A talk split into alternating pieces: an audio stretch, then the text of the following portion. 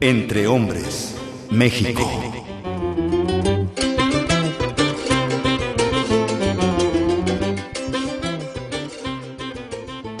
Clase, poder y género. Elementos vivos que se mezclan, fragmentan y funden con la desigualdad. México se coloca entre el 25% de los países con mayor desigualdad en el mundo. Y esto, aseguran los especialistas, impacta negativamente en las condiciones económicas, laborales, familiares, emocionales, sociales, interpersonales y de género. En opinión de Sebastián Madrid, sociólogo y doctor en filosofía, habría que abordar en investigaciones el vínculo que existe entre los malestares de género y las posiciones de poder.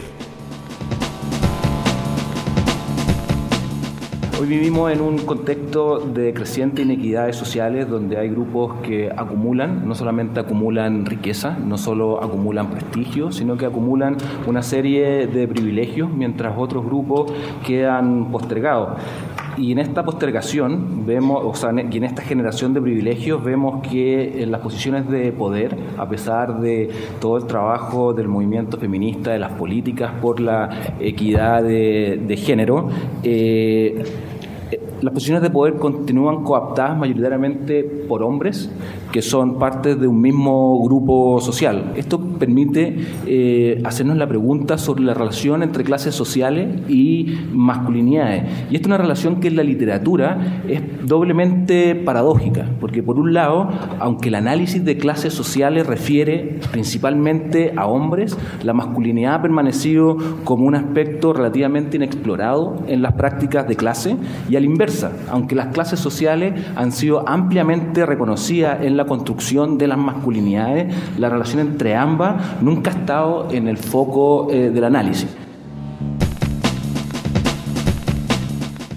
Hoy el término clase social no tiene el mismo significado que en el siglo XIX o XX, por lo que es preciso reflexionar en este término, las divisiones culturales, religiosas, políticas y de género que implica.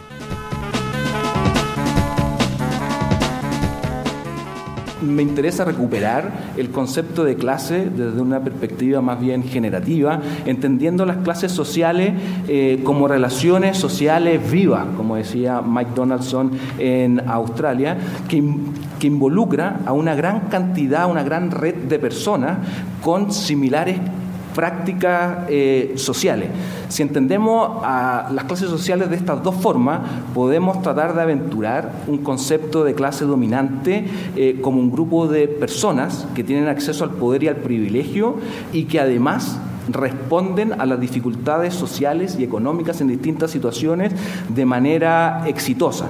Ahora, efectivamente, cuando hablamos de una clase en el contexto neoliberal, no es hablar de las clases sociales en el siglo XIX o no es hablar de las clases sociales eh, a principios del siglo XX. El neoliberalismo ha producido al menos tres grandes cambios eh, en, la, noción de clases sociales, al menos para el caso de Chile. Primero, la oligarquización de la parte alta de la pirámide social. Pero un segundo fenómeno que hay en la estructura de clase en el contexto neoliberal es la fragmentación, es decir, pero la fragmentación en estilos culturales, que tiene que ver con dominios residenciales, que tiene que ver con la cultura, que tiene que ver con la pertenencia a diferentes fracciones del, eh, del catolicismo, entre otros. Es decir, el neoliberalismo produce ganadores y perdedores, y estos ganadores y perdedores también los podemos ver en términos de género.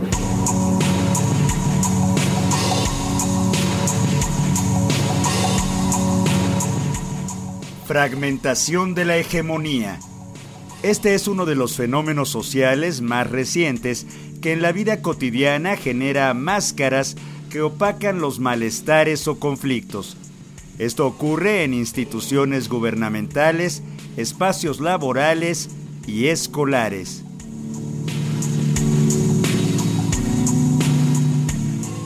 Lo que yo encontré en este estudio son distintos patrones que entran en disputa y de ahí es donde entra la idea de la hegemonía fracturada. Y esta hegemonía fracturada tiene que ver con que lo que yo veo es que la encarnación de esta idea de masculinidad hegemónica depende de dos elementos. Depende de un elemento institucional y cómo se relacionan con las instituciones en las cuales van habitando. Y segundo, tiene que ver con un eje entre lo tradicional y lo progresivo.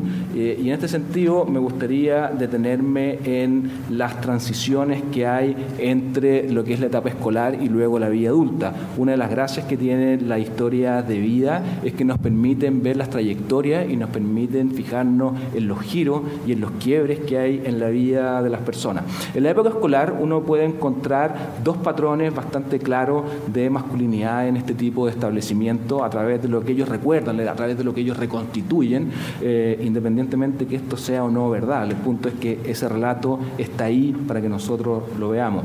Esta fragmentación lo que permite, citando a Rita Zagato, es una opacidad del, poder, donde se enuncia una nueva masculinidad, pero no sabemos si esta nueva masculinidad se va a poder asentar. Y esto tiene que ver con una idea de la hibridez de las masculinidades y el poder, donde no tenemos por un polo una masculinidad tradicional en este grupo social y una masculinidad progresiva, sino que lo que tenemos es un ir y venir y una combinación de estos elementos que se van juntando y se van mezclando como un mosaico, como forma de mantener, consolidar y proyectar el poder. Una de las asistentes a la conferencia sobre masculinidades, hegemonía y poder, interseccionalidades y dinámicas históricas, destacó la importancia de incluir a los jóvenes en las investigaciones para desarticular la adultocracia y dinámicas de poder que existen en la academia. Soy Constanza, profesora básica de la cárcel de menores de Limache. Y bueno, esperaba esta, esta ponencia con respecto al poder y a las masculinidades, porque esperaba escuchar un poco de adultocracia y del poder dentro de la academia, porque es usted un espacio lleno de academicistas, donde los y las que no entramos ahí estamos bastante fuera de lugar. Y me hace mucho ruido con, la, con el taller que hizo Marcos, donde hablaba de un taller que desarrolló con jóvenes adolescentes, donde se les dio el poder a los jóvenes adolescentes para poder ir a, universidades y a espacios académicos adultocéntricos y poder dar clases, porque desde la experiencia también creo que hay un, conocimiento importante. Y creo que no es un tema separado el poder que da la academia y también me gustaría destacar que me llama mucho la atención que muchos hombres que han expuesto en este momento se separan de los hombres y hablan desde la academia y desde los estudios como los hombres que hablan y los hombres que tienen prácticas y los hombres sin reconocerse como hombres.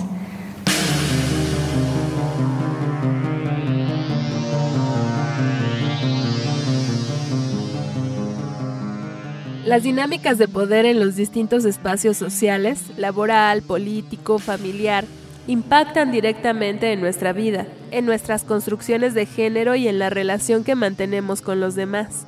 Palabras como fragmentación de la hegemonía o adultocracia han surgido para nombrar el impacto que tienen las posiciones de poder en las relaciones cotidianas, en todas las esferas sociales. Este intercambio permitió nombrar la necesidad de escuchar a los jóvenes, de convertirnos en constructores de dinámicas de convivencia más justas que naturalicen la empatía con los otros. Los jóvenes como difusores, como cómplices de proyectos, porque buscamos mostrar perspectivas más cercanas a la realidad que vivimos en el siglo XXI.